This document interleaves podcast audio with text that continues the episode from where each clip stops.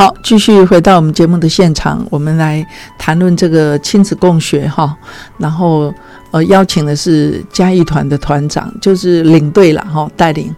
那带领我们小凯在这边嘛，五岁半嘛哈。是，嘿，那事实上就是说，你跟老公甚至在结婚前，其实都是在台上的，就在中国工作的台上的这个台干哦。嗯，那。当然，就是为了小孩，就是这这个出生跟这个教养问题。那目前夫妻是完全都在台湾嘛，哈。对。那小孩这样子带带带，我们现在当然在录音室里面，给听众朋友报告，就我们这个这个张小凯呢，还很轻松自在的在旁边，然后玩他的这个手机，哈，嘿，那。你你自己怎么看？就是这几年这样的一个呃努力，或者说这样的一个带小孩的这样的一个经验，那当然包括就是我们整个家义团里面有一二十个家庭了哈。嗯，那你自己怎么看？就说呃，当然亲子共学也是属于我们在一个概念里面，觉得说它都是一个比较实验型的一个教育的形态。嗯，好，那你怎么看？就是。这个供血的一个成就，或者说对小孩的一个影响，还有在你们亲子关系里面，就说，哎，这个小孩好像，嗯，啊，不会他半人，嗯，好，阿姨就是做主宰安尼吼，嘿，啊，我定下咧讲讲，哎，去到湾湖的错沙龙，嘿，迄种华德福的小朋友，小三、小四娘，一般的囡仔看到咱想讲，哦，这大人，哦，啊，这个是议员，这个是立位，啊，这个是头家，就是那个权威或者那个。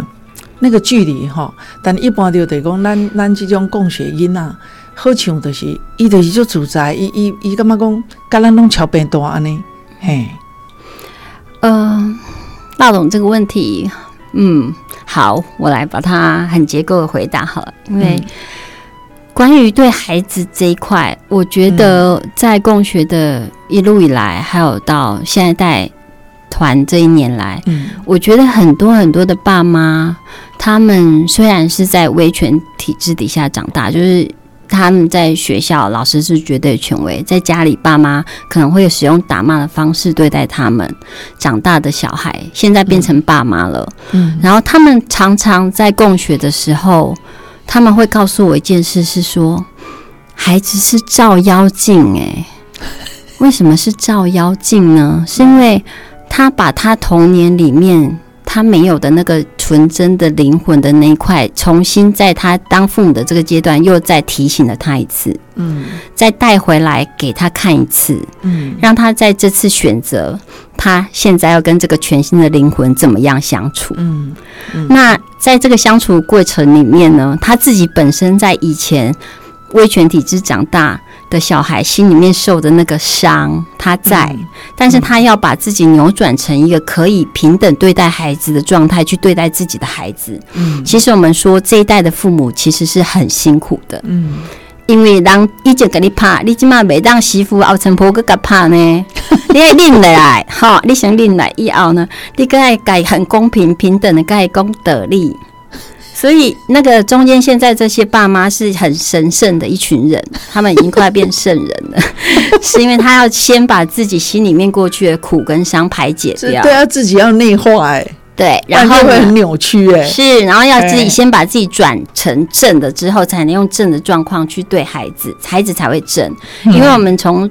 以前就不想要是坏掉的大人再去制造更多坏掉的小孩，嗯，坏掉的小孩长大又变成更多坏掉的大人，所以我觉得亲子共学的这一路来，他应该是最后的期待是把更多更好的大人。带到这个世界，然后把他们的小孩也变得更好。那这样子一代传一代下去，就会有更多平等、更多尊重、更多理解、更多对话在这个社会上传递。嗯，那我自己跟我的孩子的一个最重要的差别，就是我觉得每天我们都可以很紧密的感觉到对方的爱。嗯，那我不觉得说。我不带着他的话，我的人生没有被切割。嗯，我不需要像一般的妇女一样，因为要符合社会的价值观，所以我为了要拿我的年薪一百万，我就要把我的孩子切给幼稚园老师，嗯，或是把孩子丢给保姆。嗯，我在中间试图取得一个平衡点。那这个平衡点发挥的效益，不只是那个年薪变成多少了，嗯嗯，而是我对这个社会慢慢的有影响力。我常常说，如果我能够让一个孩子不要被打骂，那他的笑容、他的开心、他的成长，就已经会带来他的下一代的好。嗯。所以一个孩子就也不是救啦，就是一个孩子的扭转，他其实可以带来他的下一代，或是他下一代下一代，嗯。这一个延续的很棒的一个亲子关系，跟嗯有被平等对待长大的孩子样子。嗯，所以这个是我呃想要做领队的一个很大的动力。对。那孩子孩子的平等，他可能展现在哪里？例如我跟他平等，那有时候我会跟他说，呃，我们生活里的朋友是有呃女同志的，嗯那他们呢前一阵子在追求的是就是同志可以结结婚婚的这些权利。嗯那嘉义也办了一个大型的彩虹市集、嗯生活节，就是嗯提倡这个东西。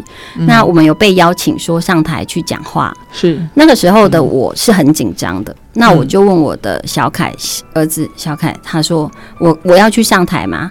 然后我问他说，你觉得我可以吗？他说可以呀、妈妈你可以去影响很多人。然后他说我也要上去。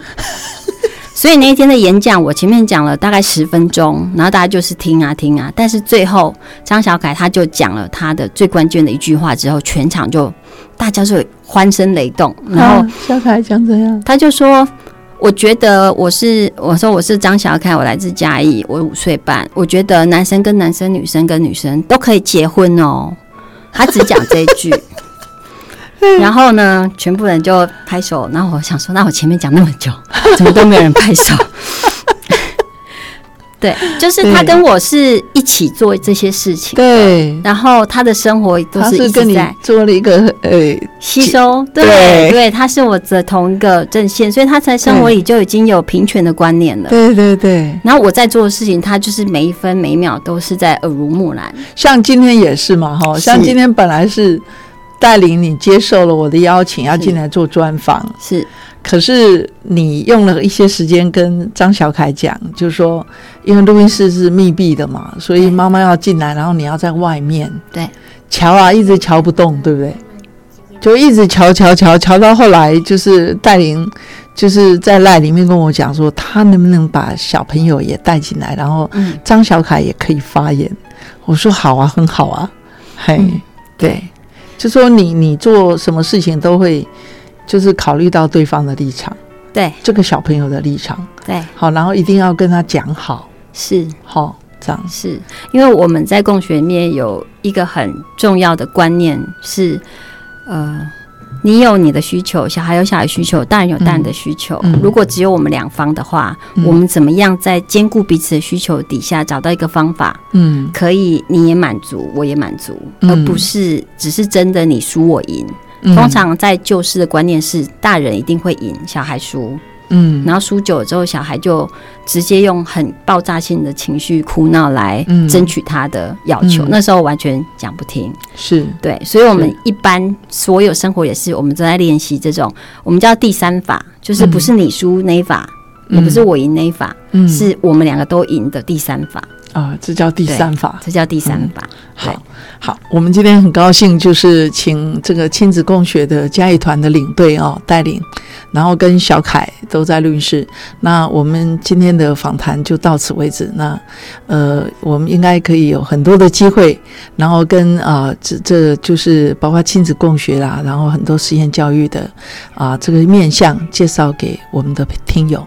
好，今天谢谢戴琳，谢谢小凯，小凯，你要说拜拜吗？拜拜。拜拜。好，拜拜。